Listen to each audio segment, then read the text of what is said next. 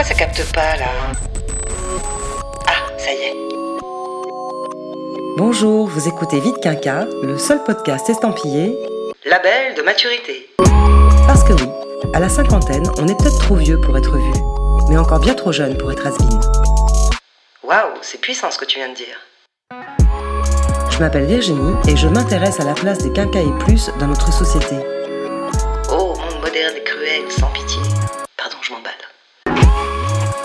Milliards de questions qui se posent à mi-parcours. Aïe, aïe, aïe, ça va faire mal. Vite Quinca est un podcast dédié à tous ceux qui mordent à pleines dents dans leur deuxième vie. Cet épisode s'intitule Devenir grand-parent, bonheur ou galère? Te prendre pour une auxiliaire d'éducation.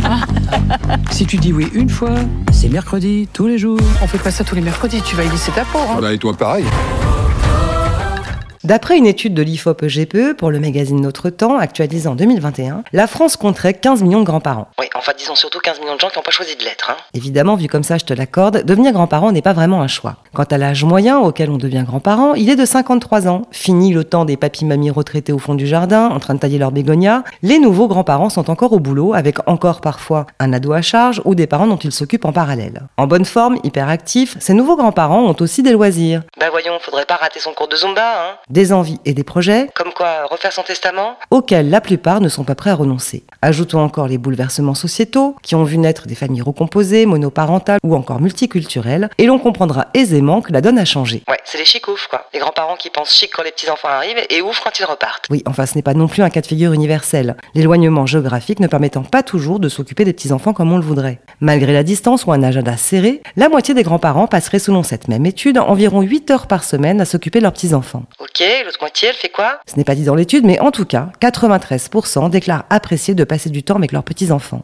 Eh ben moi, je serais plutôt dans les 7% qui déclarent rien, tu vois. Ah oui, t'es pas prête en fait. Alors comment conjuguer le rôle de parents, d'enfants et de grands-parents au pluriel? Qu'est-ce qui a fondamentalement changé? À quoi ressemblent ces nouveaux grands-parents? Comment se vivent au quotidien ces relations intergénérationnelles? Pour en parler, j'ai recueilli les témoignages de Bernadette, Christophe et Hélène, tous trois grands-parents, avant d'interroger Véronica Kouchtanina, docteur en sociologie, et Régine Florin, présidente de l'école des grands-parents européens. Ah bah d'accord, maintenant faut une école pour ça. On en parlera. En attendant, je te propose de démarrer avec le témoignage de Bernadette. J'ai eu mon premier enfant très jeune, j'avais 19 ans, et il s'est marié il y a bientôt 10 ans. J'avais 50 ans. Euh, ma belle-fille, elle est tombée enceinte deux ans après. Bon, déjà, avant d'être grand-mère, on, accuse le coup d'être belle-mère. Quand ils nous ont annoncé euh, qu'ils attendaient un, un bébé, je m'y attendais pas du tout. Euh, je leur ai dit déjà. C'est du bonheur quand même, mais c'est un bonheur assez mélangé. C'est assez complexe en fait, parce que c'est pas nous qui, attendons le bébé. C'est un peu par procuration. Voilà, c'est la famille qui s'agrandit, c'est le sang de ton sang qui va naître. C'est beaucoup de fierté de voir qu'il y a la lignée qui va continuer. Et ça, c'est une belle nouvelle. Au début, on est sous le choc, on se sent vieillir comme ça d'un coup, quoi. Oui, j'ai associé en fait euh, cette formule de, grand-mère à ma vieillesse. Oui, je pense que ça participe à l'apprentissage du vieillissement parce que c'est une grande étape. On se dit, euh, on va tout faire pour rester jeune en fait, vif, avoir euh, la même envie de continuer que quand nous on était parents. Oui, ça met un peu le bordel parce que chacun doit trouver sa place. Selon la position où on est, être belle-mère ou mère euh, d'une fille, c'est deux positions différentes.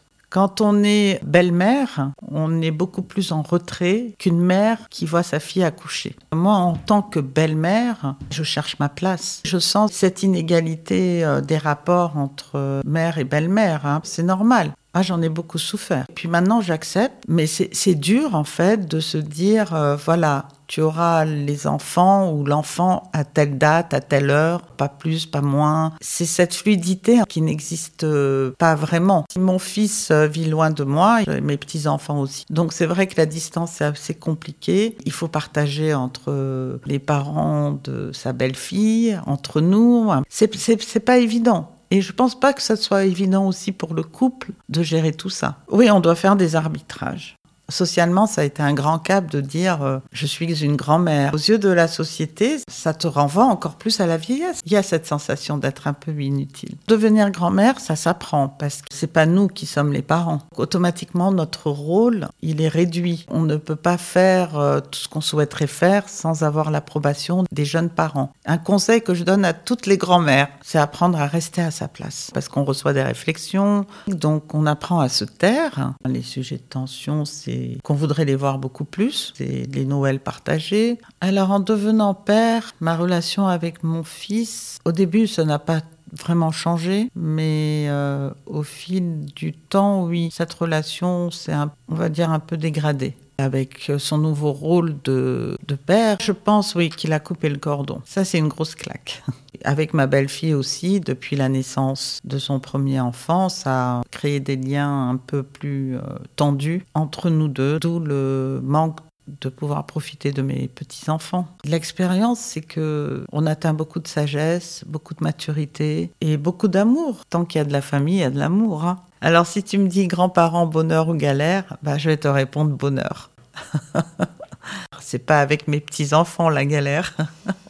eh ben dis donc, faut marcher sur des œufs quand même. Hein. Parfois oui, mais on enchaîne avec Christophe qui est plutôt comblé, tu verras. Je suis devenu grand-père à 59 ans. J'ai été préparé à être grand-père. J'ai ensuite perdu cette idée-là puisque euh, ma fille, ayant eu euh, des gros soucis de santé, normalement ne devait pas avoir d'enfant que ma fille n'ait pas d'enfant, ça m'attristait. Et au moment où vraiment je pensais que je serais jamais grand-père, euh, bah, j'ai appris que j'étais grand-père. Donc double explosion de joie, bien évidemment. L'amour, tu sais, l'amour, tu tu le divises pas. Il est il est équivalent, je pense, euh, en puissance et ça monte, ça monte, ça monte, ça monte, ça monte. Et euh, ma fille, c'est comme ma petite fille. Euh, j'ai l'impression quand j'ai ma petite fille d'avoir ma fille dans mes bras. Avant d'être grand-père, je m'imaginais le rôle de de celui qui va protéger toujours sa fille, maintenant sa petite fille, qui va pouvoir consacrer beaucoup plus de temps que je n'ai pu faire avec ma fille. À l'époque, je bossais quand même malade, je rentrais tard le soir, je partais tôt le matin et je la voyais que pendant les peu de vacances que j'avais ou le dimanche euh, et encore. Là, je, peux me rattraper euh, vis-à-vis de ma fille et puis profiter pleinement de, de ma petite fille et de lui donner du temps le rôle des grands-parents, c'est surtout pas de faire l'éducation des enfants, mais de leur faire découvrir la vie, de leur raconter le passé pour avoir des bases que les parents n'ont pas automatiquement, aider les parents quand ils en ont besoin, de compléter euh, ce que veulent les parents pour leurs enfants et, d'apporter beaucoup d'amour. Je pense que c'est l'amour qu'on donne à nos petits-enfants qui font vraiment le statut. Nos petits prénoms sont euh, pour ma femme Mamisa et pour moi Papili. Mamie, ça peut être la mamie de tout le monde. Mamisa, c'est Isabelle, c'est sa propre mamie à elle. L'idée même, c'est de, en donnant des surnoms comme ça, c'est d'avoir un vrai prénom avec notre petite fille, qu'elle nous identifie. Moi, j'ai pris un coup de jeune. Quand euh, je suis devenu grand-père, j'ai pris un coup de jeune. J'ai envie de passer plus de temps et j'ai envie de, de, bouger, partir en voyage euh, avec ma petite fille. J'ai envie de, lui montrer plein de choses. Donc ça me ça me rebooste moi. Euh, je vois avec mon propre grand-père, euh, j'avais pas de relation comme ça. J'avais aucune relation avec mon grand-père. Je pense que disons toute l'évolution de la société où bah, l'homme fait plus de tâches ménagères, s'occupe plus de ses enfants qu'il y a il y a 80 ans. Aujourd'hui, on est beaucoup plus proche de nos enfants et de nos petits enfants. Et donc les, les grands-parents sont beaucoup plus investis qu'avant. Je me sens très très investi. Les grands-parents, ils ont le beau rôle. Hein. Le meilleur de la, parentalité, c'est les grands-parents qui l'ont. Genre, t'es content d'être grand-père, mais n'importe quoi. Écoute, la plupart sont heureux de l'être, oui. Pour Hélène, en revanche, le parcours a été un peu plus compliqué. On l'écoute. Je suis devenue grand-mère à 52 ans et mon fils m'a fait euh, grand-mère euh, à l'âge de 19 ans. Le sentiment de subir euh, le fait de devenir grand-mère, il a été complet. C'était pas quelque chose de prévu du tout. Je, je n'avais même pas la connaissance de ma belle-fille. Elle-même était maman à 18 ans. Alors, les, les, premières émotions à l'annonce, c'est beaucoup d'inquiétude en fait. Parce qu'on a son enfant qui a 19 ans, qui n'est pas encore un adulte, loin de l'être. Et puis pas préparé du tout au fait de devenir grand-mère quand on est encore euh, dans une vie très active.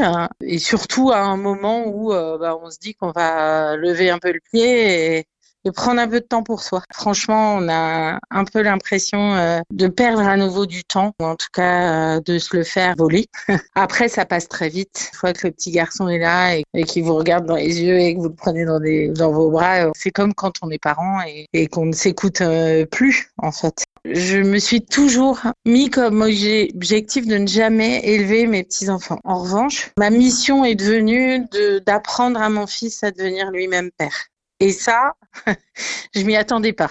C'est très compliqué. Ça passe par beaucoup d'échanges, ce qui est bien. D'ailleurs, ça ça me rapproche un peu de lui. Le rôle d'éducation du grand-parent, il est très difficile pour moi à gérer. Je me refuse à être dans l'éducation et surtout à ne pas aller dans le sens de l'éducation euh, que mon fils et ma belle-fille euh, euh, apporteront à, à leur enfant. J'essaie de naviguer dans tout ça.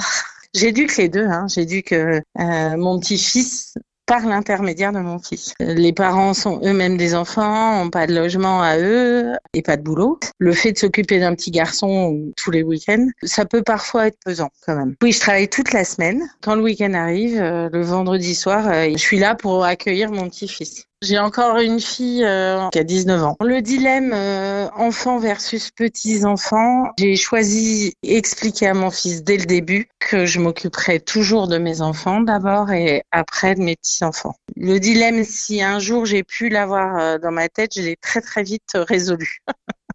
Le rôle de grand-mère, moi, je l'imaginais, euh, je le fantasmais, hein, clairement. Moi, j'allais être une grand-mère gâteau, euh, qui allait voyager avec ses petits-enfants, qui allait faire la folle. euh, il, il se trouve que la vie euh, a fait de moi une grand-mère qui sera probablement un petit peu différente. Grand-mère, euh, grand-mère une deuxième fois, oui, mais pas, pas dans les mêmes conditions, ça c'est clair. Eh ben, ça promet. T'as raison, je suis pas prête. Hein. Bah, peut-être que la sociologue te fera changer d'avis.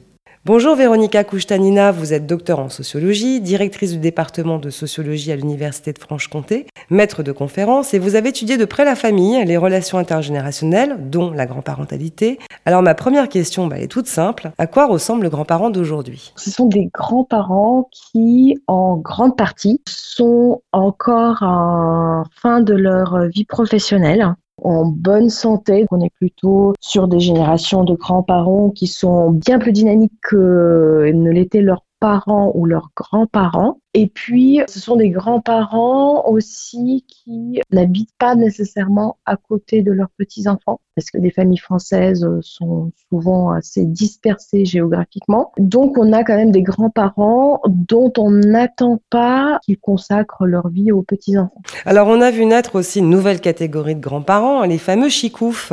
Donc ceux qui pensent chic quand leurs petits-enfants arrivent et ouf quand ils repartent. Est-ce qu'ils représentent aujourd'hui une majorité de grands-parents et puis comment se C'est une génération qui a envie de profiter, mais elle a aussi envie de profiter des petits-enfants. La garde n'est pas nécessairement un devoir, mais un plaisir.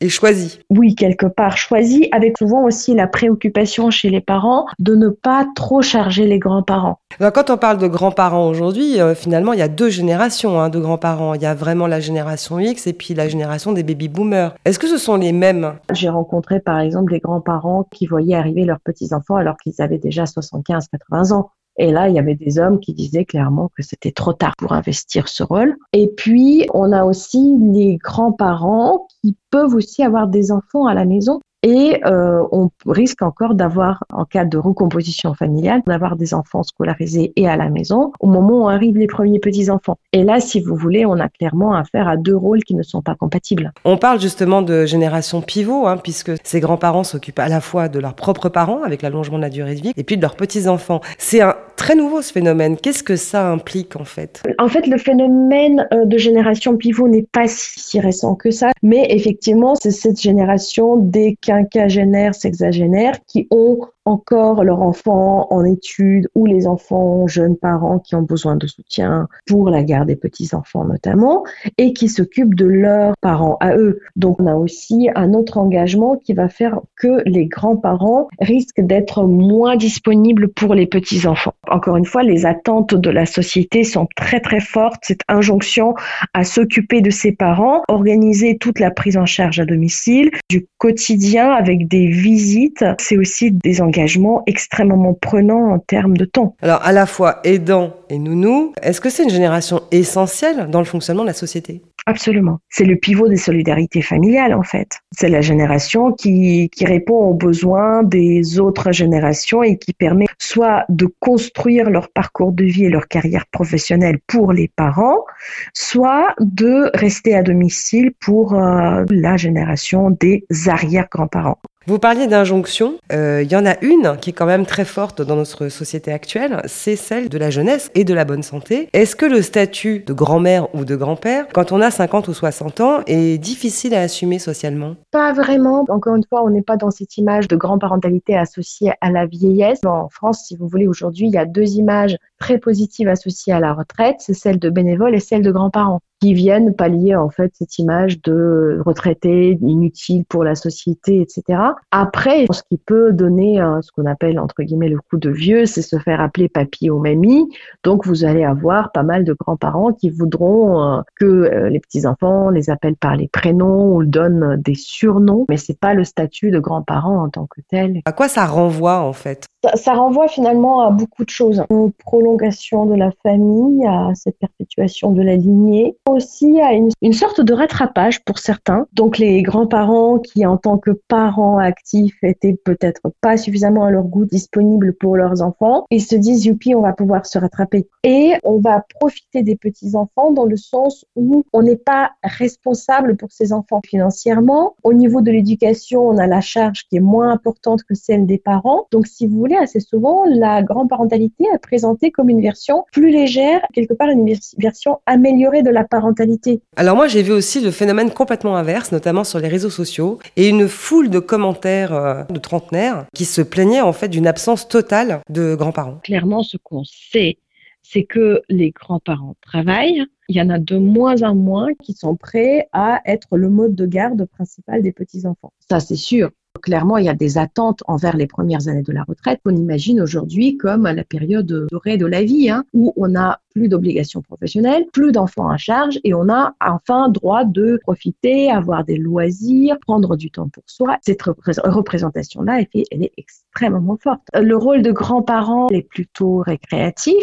En fait, c'est le pendant de rôle de parents parce que en 30 ans, malgré par exemple l'augmentation de taux d'activité des femmes, on a vu une croissance du temps parental. On a énormément d'attentes sociales envers les parents. Donc les parents qui se plaignent, c'est aussi les parents qui euh, probablement endossent vraiment le rôle qui répond aux injonctions d'être un bon parent, un parent hyper investi auprès des enfants. Quels sont les champs d'intervention du grand-parent aujourd'hui et jusqu'où s'étendent-ils? Première chose, c'est que les grands-parents ne sont pas vus comme des personnes responsables financièrement pour les petits-enfants. Et l'aide des grands-parents, elle sera plutôt exceptionnelle. Par exemple, offrir un ordinateur à un enfant. L'aide des grands-parents est assez présente aussi au moment des vacances. Ensuite, ce qui est extrêmement mal vu, c'est si jamais les grands-parents veulent intervenir dans l'éducation des petits-enfants. Typiquement, quelque chose qui peut causer des conflits familiaux, voire des ruptures de liens. Il y a d'autres sujets à risque comme ça? Ça peut concerner les principes généraux, ça peut concerner l'alimentation. Si jamais c'est une famille multireligieuse, ça peut concerner la religion. Et donc, le champ d'intervention des grands-parents, c'est plutôt vraiment le temps récréatif des petits-enfants. Qu'est-ce qu'il en est également de la transmission? Aujourd'hui, on a l'impression que chaque génération a à apprendre de l'autre. Je pense notamment euh, en matière euh, de numérique. Ça a permis quoi, ça, dans les liens intergénérationnels? Tout ce qui est transmission numérique, euh, clairement, c'est des transmissions ascendantes. Et il y a quand même aussi les, pas mal la question de transmission, mais de l'histoire de famille à travers les objets, typiquement les bijoux. On a la transmission qui se fait surtout de la part des grands-parents, en fait, qui arrivent à préserver des relations proches. On va parler des grands-parents en tant que plutôt des copains. Alors, ce qui n'existait vraiment pas avant, hein, c'est des schémas familiaux qui ont littéralement explosé. Je pense notamment, par exemple, aux familles recomposées. Euh, c'est pas rare de passer euh, de beaux-parents à statut de beaux grands-parents. Est-ce que ça offre la même légitimité aujourd'hui? Pas du tout, parce que en fait, on est dans des familles qui se recomposent, mais dans des familles qui ont la norme de préserver les liens mais on n'est plus dans les années 60-50 euh, où en fait on substituait une filiation par une autre. Ou par exemple en cas de rarissime divorce ou plutôt de veuvage, le beau-parent jouait vraiment le rôle de parent et ses parents pouvaient prendre la place de grands-parents. Les beaux grands-parents, souvent, ils arrivent dans des configurations familiales où la place des grands-parents est déjà prise. Et l'expression en fait de grands-parents, de petits-enfants de cœur, ça traduit à quel point euh, dans notre société on imagine quand même davantage les liens de sang. Est-ce que le rôle de grands-parents est investi de la même manière euh, selon qu'on est une femme ou un homme? Euh, non, on a plus de grand-mères qui euh, sont déclarées comme étant euh, des aides pour les, pour les parents. Et puis, on a la rare configuration où les grands-parents deviennent le mode de garde principal pour les petits-enfants. C'est un modèle qui est porté soit par les femmes seules, soit par les couples. Il y aura peut-être de plus en plus d'exceptions parce qu'on va arriver dans des générations de grands-pères qui ont été des pères très investis mais euh, pour l'instant, on est encore dans des générations où la division du travail entre les grands-parents est assez genrée, assez stéréotypée, avec les grands-mères qui vont davantage investir les soins auprès des tout-petits et les grands-pères qui vont davantage investir les loisirs, les activités avec des enfants plus grands. Alors, pour conclure, comment définiriez-vous finalement la relation entre grands-parents et petits-enfants aujourd'hui? Euh, Par quoi et comment se nourrit-elle? Bah, en fait, c'est une relation qui est multiple, qui peut être très très formelle, ou ça peut être un rôle qui est vraiment euh, marqué par euh, la tendresse, par la transmission. C'est un rôle qui, dépendant des configurations familiales, un rôle qui est médié, en tout cas au départ, par les parents. Donc là, on peut aussi parler des inégalités entre les euh, grands-parents paternels et grands-parents maternels. Les grands-parents maternels étant davantage peut-être sollicités et les grands-parents paternels qui euh, peuvent être à la fois très très proches, mais peuvent à la fois aussi être les grands-parents euh, qui auront des visites avec les parents et finalement qu'on connaît très peu. Je vous remercie beaucoup Véronica Kouchtanina pour vos réponses qui expliquent en effet pas mal de choses hein, sur les nouveaux rapports qui existent aujourd'hui entre grands-parents, parents et petits-enfants. Merci encore et à bientôt. Je vous en prie. Au revoir. Au revoir. Ouais, moi je vais aller faire un tour à l'école des grands-parents, moi. Je vais laisser sa présidente te répondre alors.